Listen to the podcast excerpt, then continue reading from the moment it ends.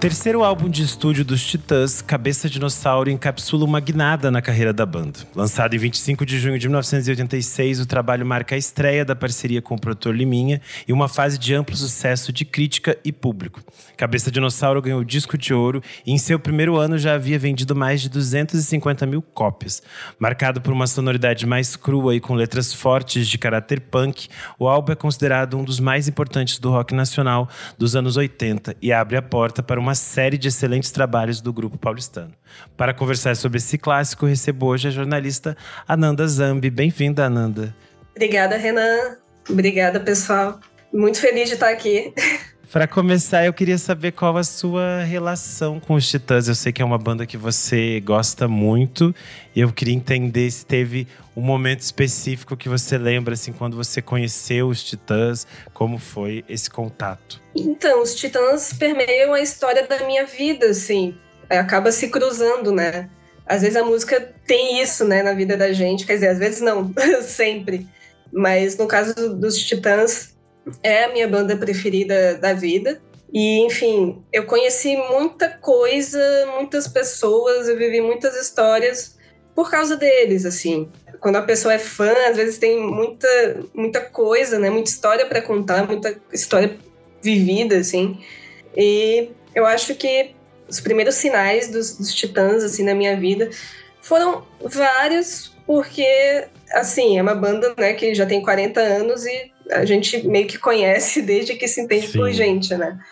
Eu lembro, muito pequena, assim, quando eu ouvia para dizer adeus, tipo, a voz do, do Paulo Miklos, para mim, era como se fosse uma voz perfeita, tipo, a voz uh, ideal era a dele, assim, quando eu, quando eu era criança eu pensava muito assim, eu sentia isso. E aí, outro momento foi quando eu conheci um disco, eu era pequena também, eu era tipo, criança, pré-adolescente, tinha uma coletânea chamada Rock Brasil, e nessa coletânea tinha Marvin.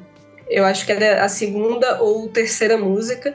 E quando eu ouvi, eu ouvia muito no carro com meu pai esse disco, e aí se tornou tipo minha música favorita.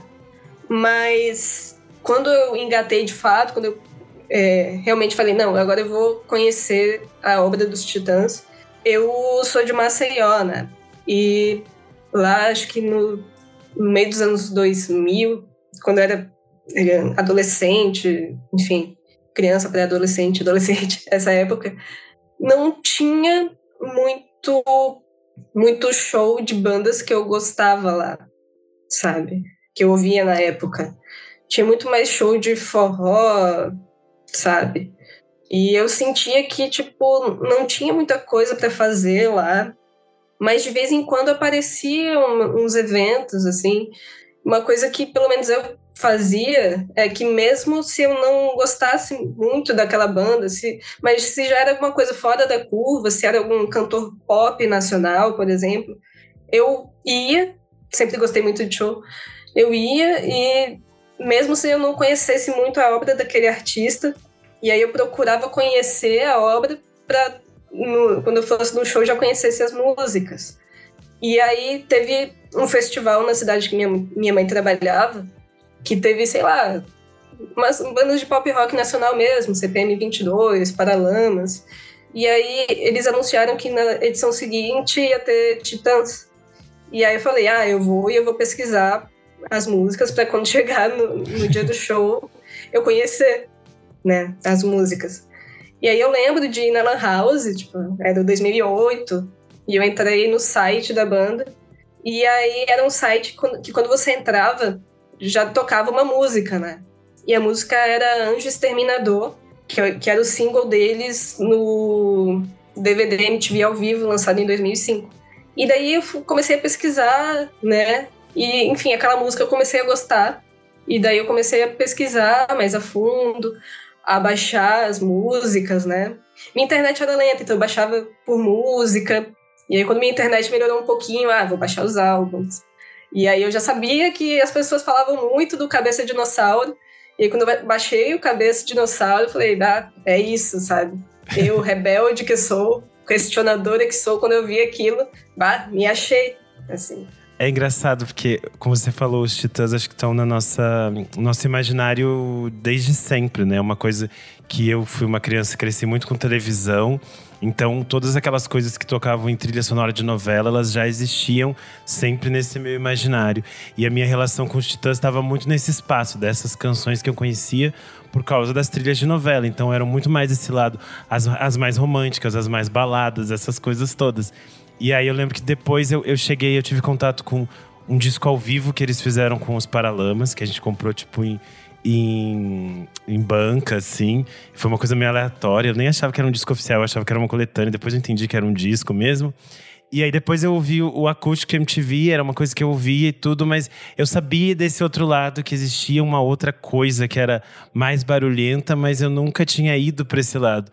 E aí nessa, nessa pesquisa pra gente gravar esse episódio, eu tava vendo os, os vídeos e aí eu tive aquele, aquele flashback do momento específico em que eu lembro que eu vi a primeira vez na MTV o clipe de Cabeça Dinossauro, que é um clipe estranhíssimo, que eles estão sujos de lama e eles ficam aparecendo, é uma gravação meio de é, VHS. Eu lembro que aquilo me impactou muito e aí eu fui escutar o disco inteiro na íntegra, assim, e, e ter noção do que, que eles fizeram, de quem eles eram e de como era uma coisa diferente, né? Porque eu acho que é interessante para a gente começar a pensar o Cabeça Dinossauro é a gente pensar o que era, o que eram os Titãs, né? Porque é uma banda muito diferente dentro desse cenário todo que a gente pensa do rock brasileiro nos anos 80. Os anos 80 é um momento de é muito importante para o rock brasileiro. Uh, surgem muitas bandas, mas os Titãs eles têm essa essa formação que é bastante diferente, né?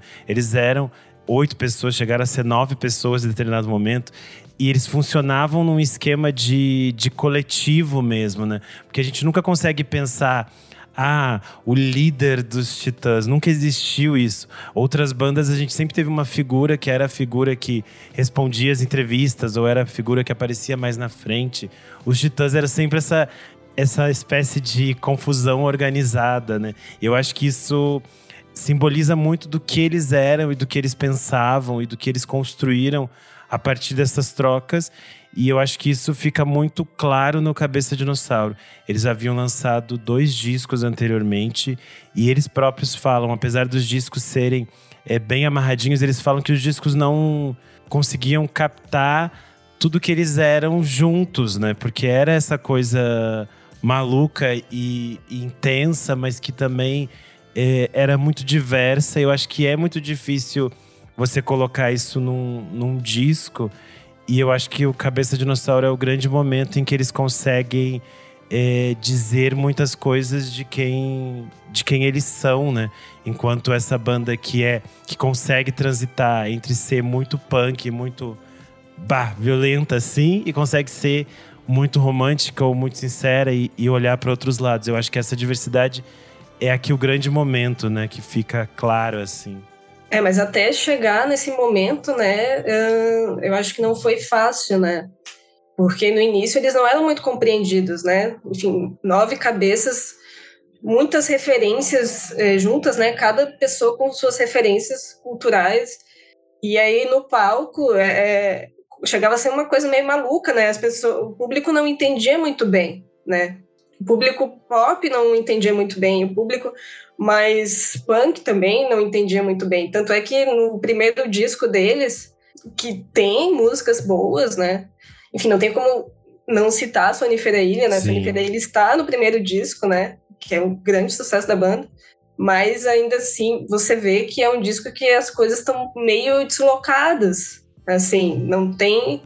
Não, é como se não tivesse um fio condutor, sabe? É, não tem um fio que, que amarra. Tá tudo meio deslocado e eles ainda não estão conseguindo é, imprimir o que eles querem ali.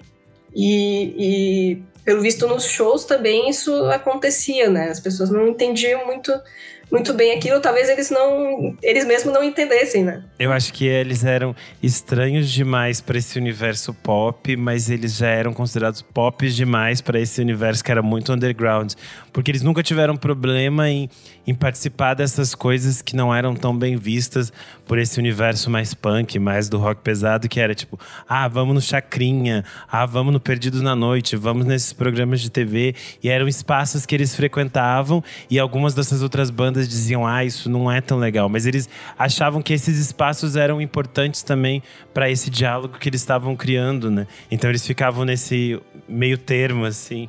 Sim, eles adoravam participar de programas de TV, né? Mesmo com, com essa música na né, televisão, que eles teoricamente criticam, né? Mas criticam de uma forma irônica, né? Nossa, eles adoravam, né? Participar de Chacrinha, Perdidos na Noite, né? Sim. O televisão, o disco televisão já é um pouquinho mais você já conseguem, eles já conseguem imprimir mais a assinatura deles, assim. Mesmo que na época não, não também não tivesse é, vendido muito, né? Não, na época também não foi muito compreendido. Mas ali já tem, já é um trabalho mais amadurecido, né? Sim. É, para quem está nos ouvindo, é importante explicar que nessa primeira fase eles assinaram um contrato e outra, outra época do mundo das gravadoras, o contrato previa três, três discos. Hoje em dia ninguém assina um contrato, quase ninguém nem assina um contrato que dirá para três discos seguidos, mas era o processo e no final das contas foi uma coisa excelente para eles porque eh, os resultados desses primeiros discos, dos dois primeiros discos, apesar de, apesar de ter algumas alguns hits pontuais, não foi aquilo que se esperava, porque era um momento em que outras bandas de rock estavam vendendo muito. Então eles acabam tendo ainda essa liberdade de produzir um terceiro disco, que acaba sendo o Cabeça Dinossauro, e esse disco tem uma, uma outra uma outra linha de produção e de pensamento e de, e de, e de nascimento. E eu acho que um ponto muito fundamental desse desse momento para nascer o Cabeça Dinossauro está num acontecimento que é a prisão do Arnaldo Antunes e do Tony Belotto. Os dois são, são pegos com, com drogas, com heroína. E aí, no caso, o Tony é considerado como apenas usuário e o Arnaldo é enquadrado como se ele tivesse traficando drogas. E aí ele fica preso durante um mês. É, ele sofre um processo em que ele vai ter que ficar numa. Ele fica num numa prisão domiciliar, então ele não pode participar dos shows, mas ele consegue participar desse processo de criação do disco.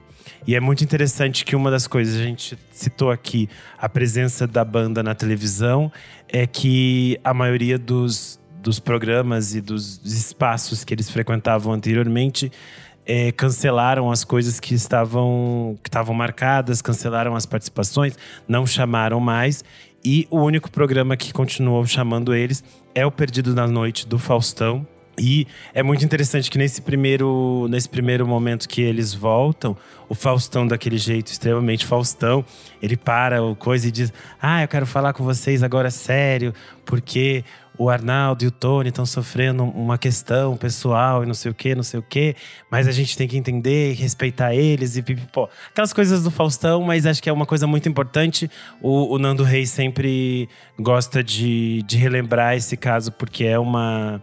Para ele é uma coisa muito simbólica o fato de o Faustão não ter esquecido deles e ter apoiado eles num momento que é complexo, porque hoje em dia se, se reflete muito o quanto essa prisão do Arnaldo tem uma relação de de alguma coisa abusiva e que era uma tentativa da polícia de mostrar serviço e de dizer, olha, estamos prendendo aqui esses artistas que são arruaceiros, essas coisas todas que eram comuns, porque eles estavam num momento de é um momento muito específico do, do Brasil, né? A gente estava 86 é uma parte que a ditadura acabou, mas ainda não não há a democracia não está bem estabelecida, a gente ainda não tem uma constituição, as coisas estão nesse nesse espaço que é que é meio perdido. E eu acho que tudo isso impulsiona o que eles vão construir nesse disco, né?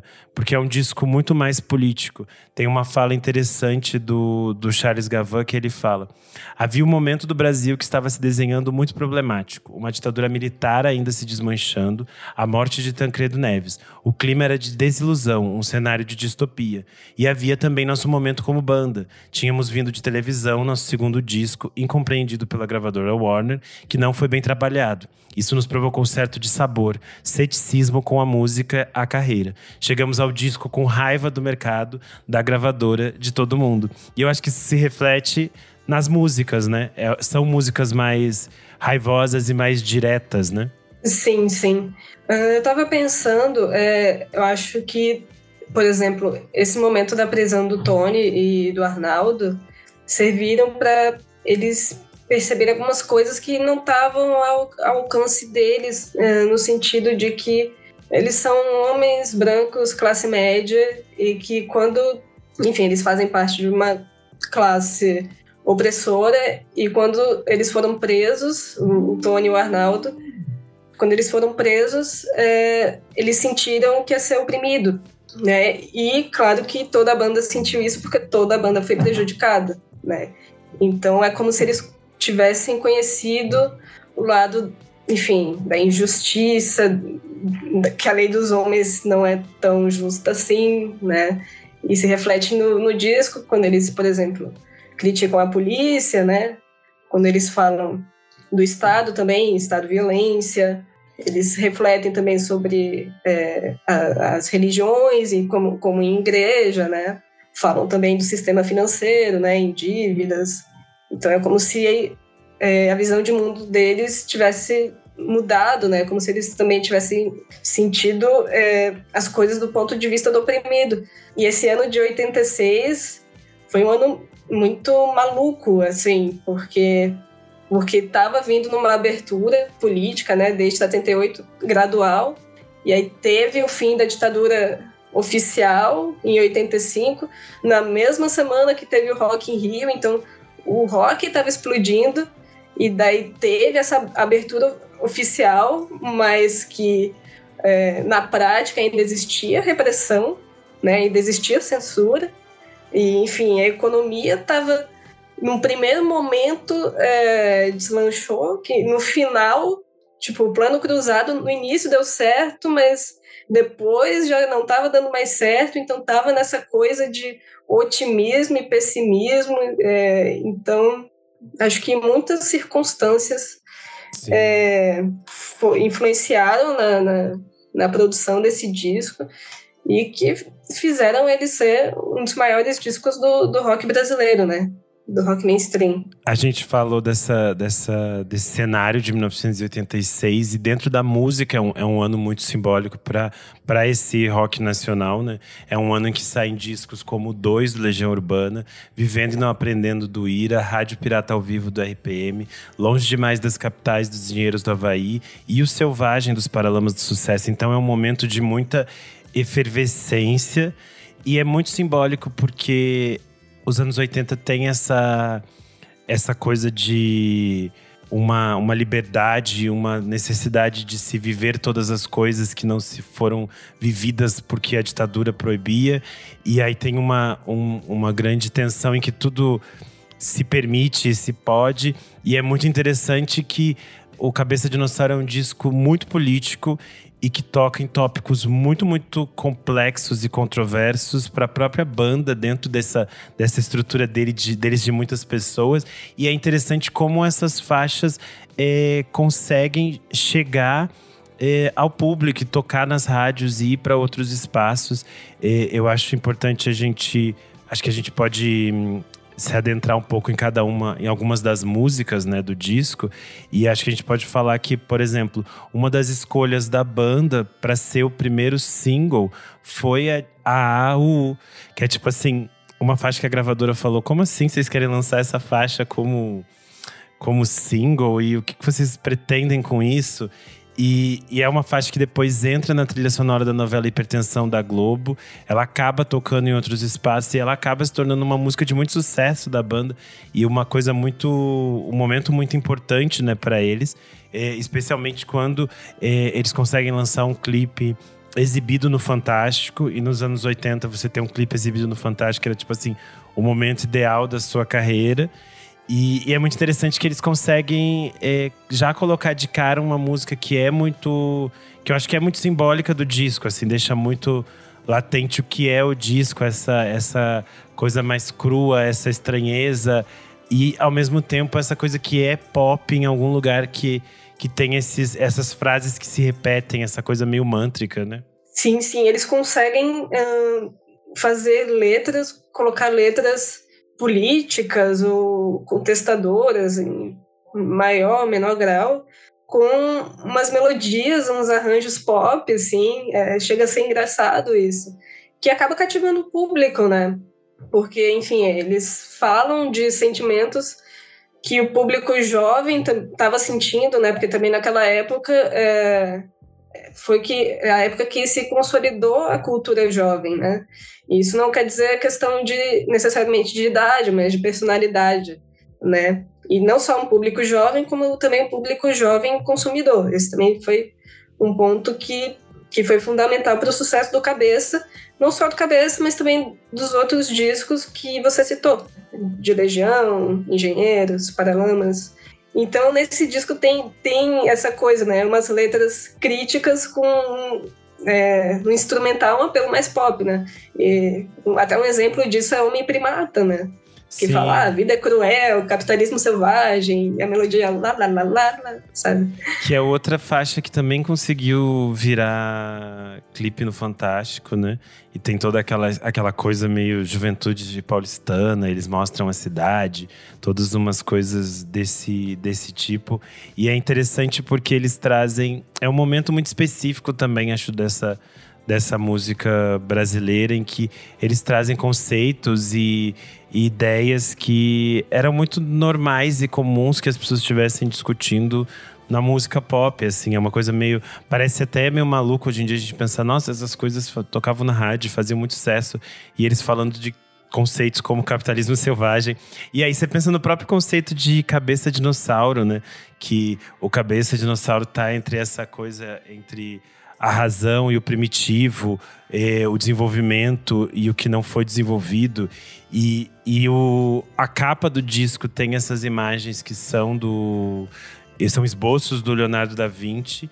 A capa, a capa é o, a expressão de um homem urrando e atrás tem uma, uma contracapa que é o Cabeça Grotesca. E são dois desenhos, é um dos primeiros discos é, de bandas de rock brasileiro desse universo mais mainstream, em que os artistas não aparecem na capa, o que é o que já é um pouco usual também, né? Geralmente tinha aquelas, aquelas fotinhos, eles ali bonitinhos, organizadinhos.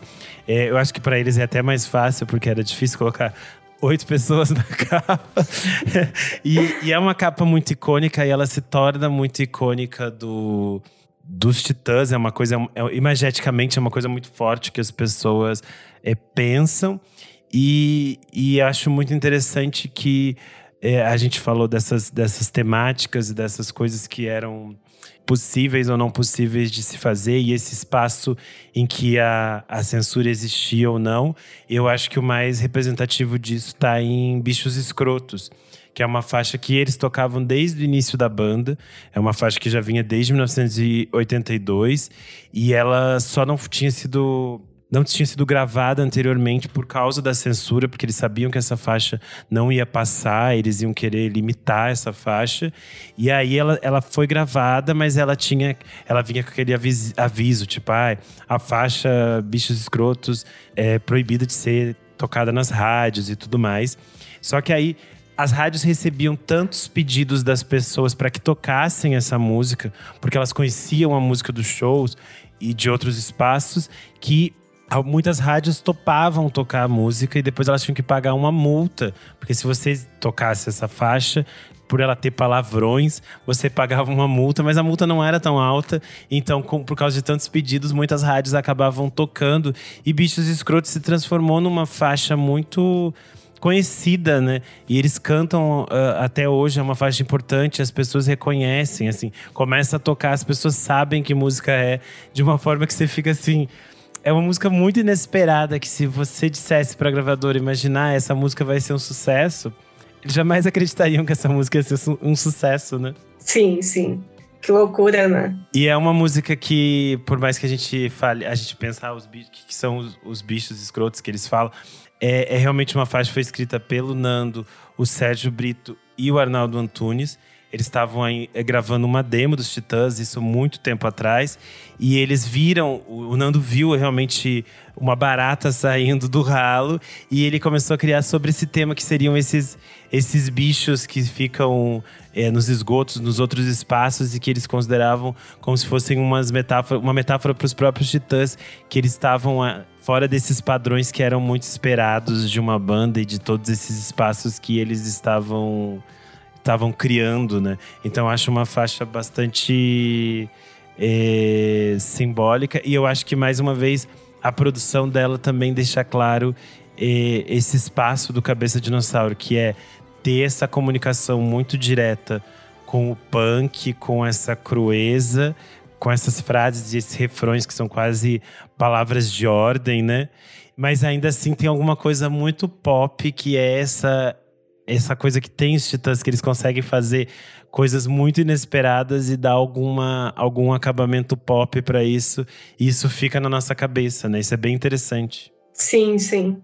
É, eu acho que a gente poderia falar também uh, da importância do Liminha, né? Sim, total. Eu acho que o Liminha também teve um papel fundamental para a produção desse disco e ele produziu vários discos, né, da, dessa fase do rock brasileiro. É, acho que é legal a gente pensar que quando a gente falou do, do, televisão, eles vinham de uma experiência em que eles foram produzidos pelo Lu Santos, que era uma figura muito, muito pop, muito simbólica da época, só que a relação deles não foi a melhor das melhores no, no estúdio, porque a forma de trabalhar do Lulu era outra, diferente da deles. Os, os Titãs têm essa formatação de trabalhar em que é algo mais coletivo, mais as decisões são tomadas em conjunto. Para o bem e para o mal, elas são tomadas em conjunto. E, e isso foi difícil para eles com o Lulu. E eles encontram no Liminha uma possibilidade muito interessante de, de produzir uh, de uma forma mais, mais ampla e mais mais do jeito que eles gostavam mesmo, que era essa troca e esse processo. E o Liminha entende eles muito bem. E eu acho que o grande sucesso tá no Liminha conseguir organizar esse caos de algum modo e dar esse acabamento importante pro disco, né? Eu falei desse dessa questão do espaço é, coletivo de decisões. Uma coisa muito interessante é a faixa igreja, que é outro desses sucessos improváveis que você pensa assim, nossa, isso nunca vai poder tocar em lugar nenhum essa música não vai dar certo e essa música gerou mesmo uma certa, uma certa briga entre eles. É, é uma, uma composição do Nando Reis. Ele criou essa música porque foi nessa fase que o filme Je vous salue Marie tinha chegado ao Brasil. Esse filme do Godard é um filme um pouco anterior a essa data. É, ele é um filme em que Godard imagina como se fosse uh, Maria ficando grávida de Jesus no, na, nos tempos modernos e todas as coisas que ela enfrenta sendo uma mulher e estando grávida e as pessoas não acreditando nessa história maluca que ela está contando e todas essas coisas. É, é um filme que tinha sido proibido no Brasil por causa da ditadura militar e com o fim da ditadura ele chega no Brasil. E aí o Nando fala que esse filme teve um grande boicote. Ele teve um grande boicote e uma das pessoas que apoiou o boicote foi o Roberto Carlos. E o, o Nando era muito fã do Roberto Carlos, ele ficou muito incomodado com isso. E ele fala que ele próprio, por ter estudado numa escola religiosa, tinha todas muitas questões com, com a religiosidade, com todos esses, esses espaços. E ele fez essa música que fala muito claramente, né, que não precisa da igreja, não precisa, que não gosta de padre, não gosta dessas coisas todas. E eles ficaram divididos, tipo, o Arnaldo Antunes era um que era contra gravar essa música, o Branco Melo e o Paulo Miklos também não eram muito a favor da música entrar. Não que eles necessariamente discordassem da música, mas eles achavam ela muito incisiva ao dizer não gosto disso, não quero isso e não dava margem a essa mudança. Mas eu acho que tem também essa esse essa coisa meio punk, meio rebelde de dizer assim, não a tudo de um modo mais incisivo, eu acho que faz sentido. Mas enfim, eles ficaram nessa discussão, a faixa acabou entrando e eles ficavam meio em dúvida. No final das contas, em 88, eles gravam um especial para TV que o Caetano Veloso participa e o Caetano Veloso decide que ele quer cantar a igreja. Então o Caetano faz o vocal. Se vocês procurarem no YouTube, tem essa versão, naquela qualidade bem ruim do YouTube, mas acho que já vale o registro histórico porque é muito divertido que o Caetano está cantando com eles. E aí o, os outros depois acabam achando mais ok cantar essa música, porque o Arnaldo mesmo, às vezes, ele ficava muito incomodado, tanto que às vezes ele saía do, nos shows, ele saía do palco na hora que eles cantavam Sim. essa música, e ele passa a cantar, a voltar a ficar no palco depois que o Caetano canta essa música. Então tem meio que uma chancela do Caetano dizendo: gente, essa música é muito boa. E acho interessante que são essas muitas histórias das músicas por causa disso. São muitas pessoas, né? Muita gente que tem que decidir, que tem que tomar as decisões do que fazer ou não, né? E eu acho que outro, outro exemplo simbólico dessa, dessa coisa incisiva do disco é Polícia, né? Que é uma faixa que é, é, é composição do, do Tony Belotto, pelo que a gente falou da experiência toda que eles passaram com as, com as prisões. E, e é muito interessante que, mais uma vez, eles também ficavam assim. O Tony escreveu a música pensando no Paulo Miklos, mas chegou na hora da gravação, quase ninguém queria gravar, todo mundo ficou assim: ah, meu Deus, será que a gente grava essa ou não? Quem grava essa? E acabou que é o Sérgio que canta, e acaba se tornando também uma, uma faixa muito muito simbólica dessa, dessa fase e é uma faixa muito marcante dos Titãs, né? É uma coisa que as pessoas lembram muito é de, de polícia e, e acho que tem essa essa conexão com, com outros artistas, porque os Paralamas sempre mesclam trechos de polícia quando eles cantam ao vivo Selvagem, que é uma faixa que a gente falou que é do mesmo ano, que eu acho que encapsula esse momento que eles estavam passando. Os, os, os Paralamas fazem isso até hoje, porque no show do, do Lollapalooza desse ano eles cantaram de novo essa versão que faz o medley com polícia. E uma, e uma banda que sempre canta polícia é o Sepultura. Eles cantavam nos shows, eles incluem como faixa bônus da versão brasileira do Chaos AD de 1993. Depois eles fazem alguns shows ao vivo em que às vezes entram caras do Titãs, depois às vezes o Andréas toca com eles. É uma coisa muito bastante marcante essa troca entre eles. Então acho isso também é, bem interessante desse desse momento específico, né, do, dos Titãs e dessa, e dessa raiva que eles transformaram em música, né? É, se for parar pra pensar, Selvagem, acho que é tipo uma música irmã de polícia, né? Sim. Eu acho que tem uma ideia bem parecida, assim, é, um discurso bem parecido. E Polícia é uma música que a gente já nasce conhecendo, né? E é uma música um tanto é, de interpretação ampla, né? Tipo, polícia para quem precisa de polícia. Daí você fica se perguntando quem precisa de polícia. E eles já foram criticados também por essa música, né? Eu lembro, eu vi uma entrevista do Tony Bellotto falando que uma pessoa falou: ah, é, polícia para quem precisa, né? É, você está querendo dizer o que? Polícia, quem precisa de polícia são os pobres, não sei o quê. Aí teve esse tensionamento, mas é uma música que já está no nosso imaginário, né? É, eu acho que essa essa complexidade que existem nessas canções do Cabeça Dinossauro que deixam ele tão interessante, tão vivo ainda hoje. Por causa disso, você pega uma faixa como Polícia, ela tem esse essa ironia, essa essa agressividade punk de dizer polícia para quem precisa de polícia, mas tem esse questionamento. Quem precisa da polícia? Por que precisamos da polícia? Sim. E é, e é um questionamento que a gente tem até hoje. Como repensar a nossa polícia brasileira? Como repensar a forma que a gente pensa a segurança pública?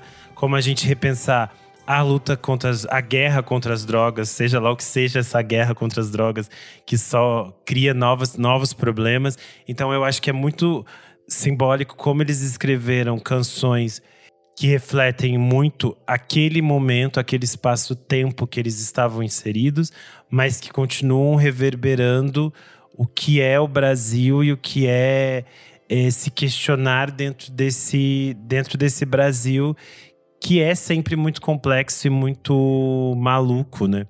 Eu acho curioso que no, no disco seguinte deles, o Jesus Não Tem Dentes no País dos Banguelas, é, quem escreve o release é ninguém menos que o Paulo Leminski. E aí o Paulo Leminski fala sobre o o disco anterior, ele cita o disco anterior, que é o Cabeça de Dinossauro. E ele fala: No Cabeça de Dinossauro, vocês demoliram com os cinco pilares da ordem social: a polícia, o Estado, a igreja, a família e o capitalismo selvagem. Aí ele fala: agora chegou a hora de vocês começarem a demolir as coisas de dentro. E é muito interessante, porque se você pensar todos os temas que eles abordam em Cabeça Dinossauro, são temas complexos são temas difíceis e que eles conseguem abordar de uma forma é, poética e interessante que ainda hoje nos causa tensionamentos e questões, né? Ainda hoje continua é, incomodando, digamos assim. E eu acho que isso que é interessante de um, de um disco que conversa com o universo punk, sabe? Ele tem que continuar sendo de algum modo incômodo e te movimente, que te faça repensar nessas coisas todas, né? Sim, é um disco absurdamente atual e, e um tanto contracultural também. E talvez por ele ter um, um certo viés contracultural, talvez por isso que ele continue atual, porque rompeu com os padrões da, do rock brasileiro mainstream, né? E, e por todas essas especificidades que você falou, né? por toda todo esse jeito muito singular dos Titãs fazerem música e fazerem músicas é, punk, pós-punk, para além, além do gênero, assim, mas com, com temáticas é, contestatórias, né? Quando a música, quando a cultura é tensionada, né? Eu acho que ela tende a evoluir e ela tende a crescer, né? Ela tende a se expandir e, e por causa desse rompimento eu acho que, que, que o Cabeça do Dinossauro e as músicas do Cabeça se expandiram e, e acabaram se tornando é, uma coisa atemporal, né? Sim. Não só do Cabeça, mas também dos discos posteriores, como você estava falando do, do Jesus, né? Porque o Cabeça eu acho que só inaugurou uma fase, né? Sim. E é, é interessante a gente pensar, por exemplo, o Cabeça termina com o Que, que é uma faixa que grita 100% Arnaldo Antunes. E ela foi lançada em, em single na época, nesses é, 12 polegadas. E o que já é uma faixa que ela é um pouco diferente das outras, ela é a faixa mais longa do disco. Ela tem outras experimentações sonoras dentro do, do, do processo de produção de uma faixa.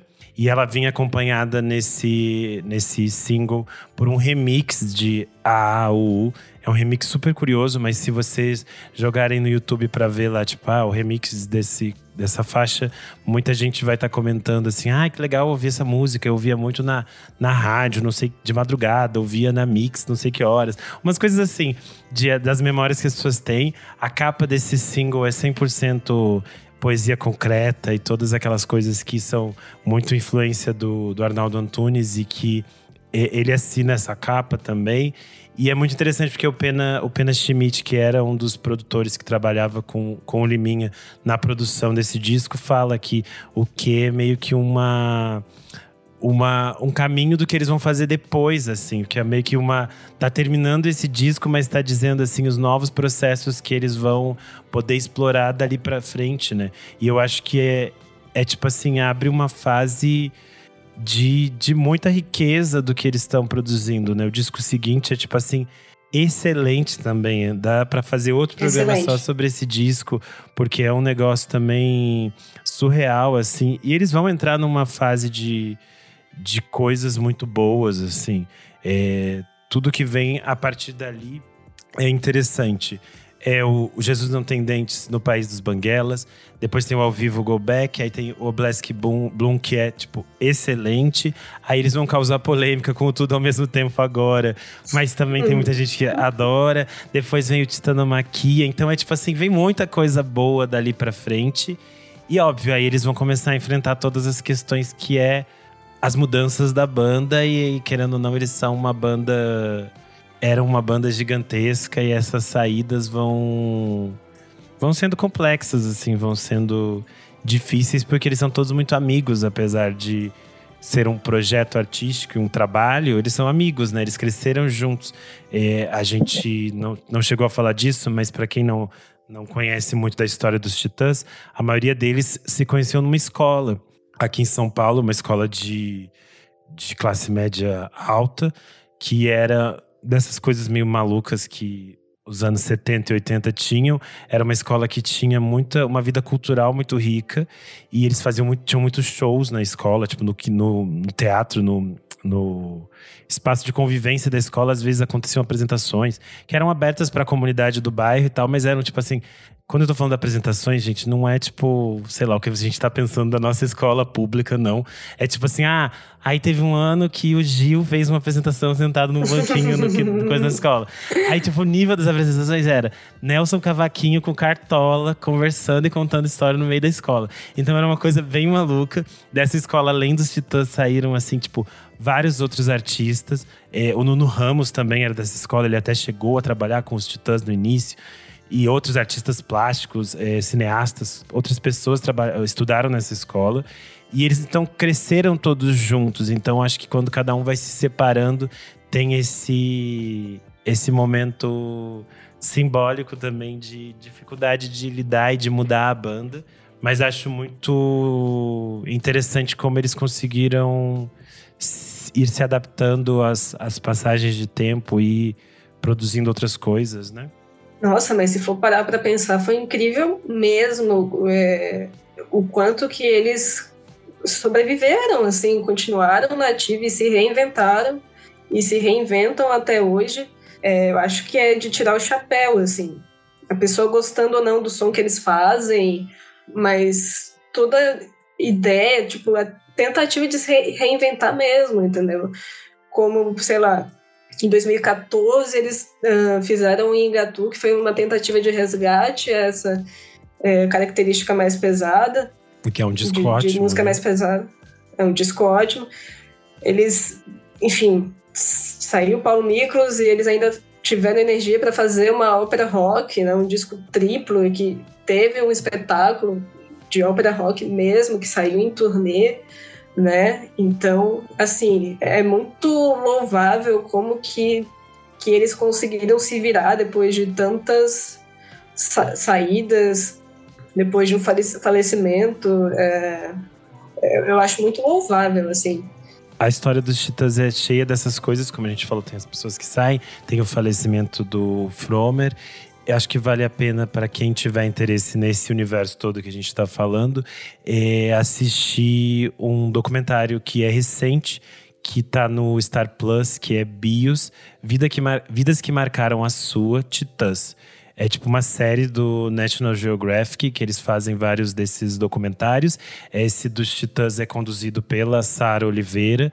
E aí ela conversa com os integrantes atuais da, da banda, que eles visitam alguns espaços da, icônicos de São Paulo, onde eles passaram, como essa escola que eu falei, o Sesc Pompeia e alguns outros lugares. E tem entrevistas com todos esses, os ex-integrantes e outras pessoas que são importantes para a banda, como o Liminha. E acho que é bem interessante porque é um documentário que poderia ser muito na linha fair play, tipo, ai, nos amamos todos e foi tudo lindo, olha que lindo.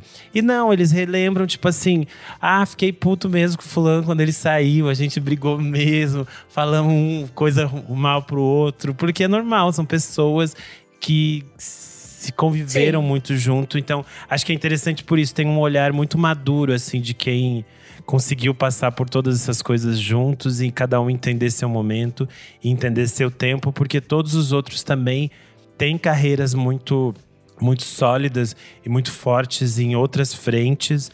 Uh, o Nando Reis é um artista que todo O Nando Reis e o Arnaldo, a gente não precisa nem falar, é são artistas gigantescos.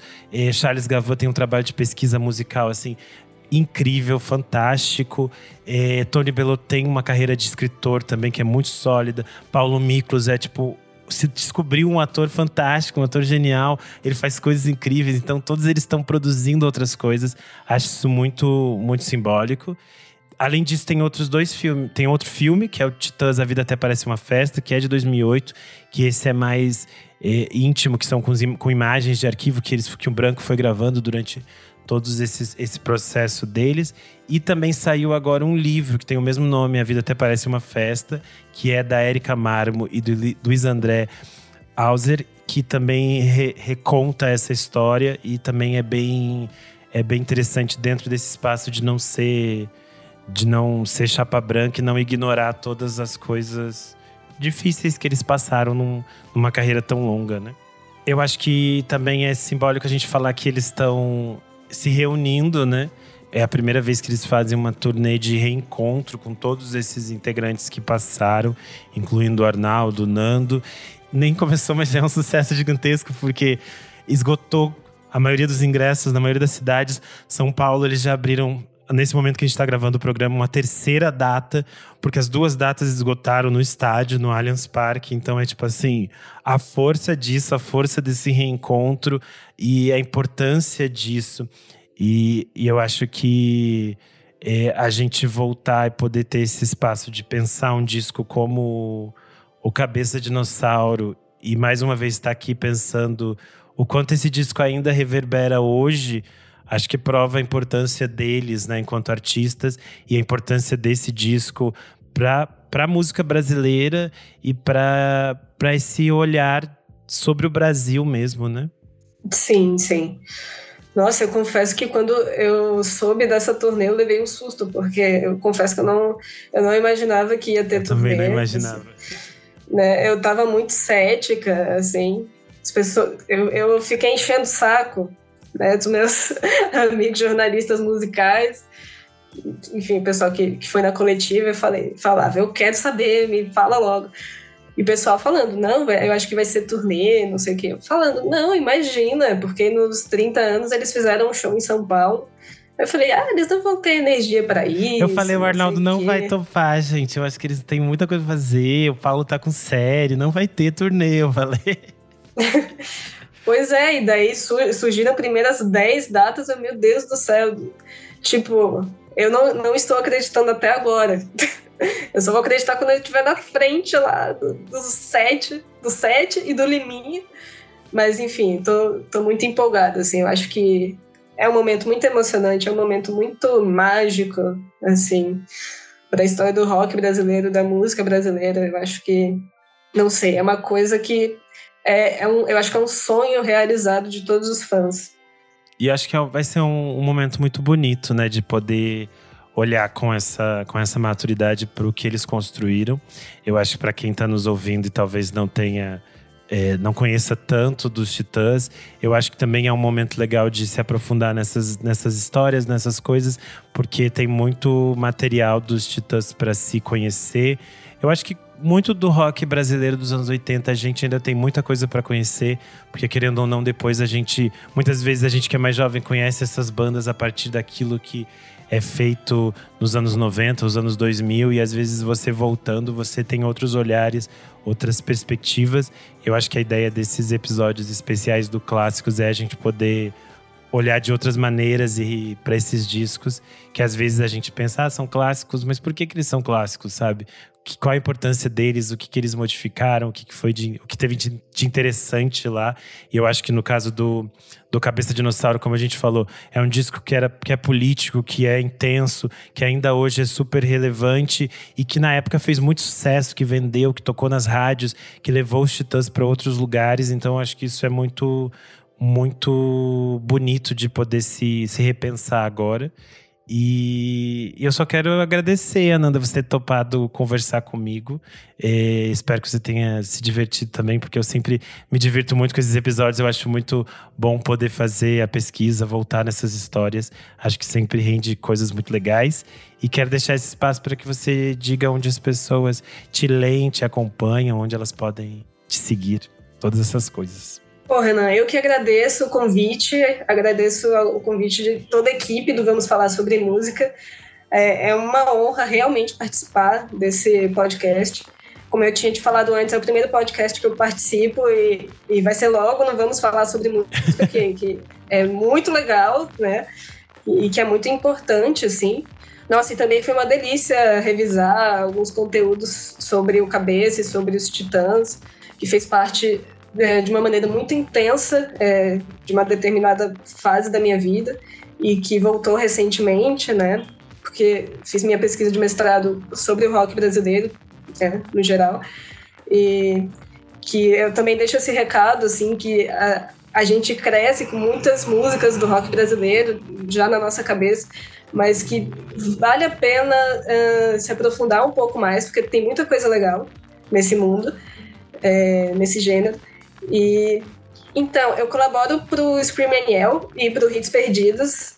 Então, vocês podem encontrar textos meus lá. E acho que para me acompanhar mais efetivamente, tem o meu Instagram, anandazambi. E eu posto todos os meus trabalhos por lá. Algum, dou meus pitacos sobre música, principalmente música brasileira. E Espero que vocês que estão ouvindo tenham curtido aqui esse programa. Maravilha. Você pode acompanhar a gente em arroba podcast VFSM no Instagram e no Twitter. E além disso, você pode colaborar com o nosso trabalho. A partir de cinco reais você já ajuda a manter tudo isso aqui acontecendo. É só você entrar em padrim.com.br barra podcast VFSM e lá você confere todas as formas de nos ajudar. Além disso, se você colaborar, você participa do nosso grupo fechado para madrinhos no Telegram e lá você tem acesso a alguns conteúdos com bastante antecedência. Esses episódios específicos especiais que a gente grava de forma extra, chegam lá bem antes e a gente dá conta fofocas, tem conversas, todas essas coisas acontecem por lá. Eu sou underline Renan Guerra no Instagram, no Twitter, no TikTok, em todos os lugares. E é isso, até a próxima. Tchau, tchau.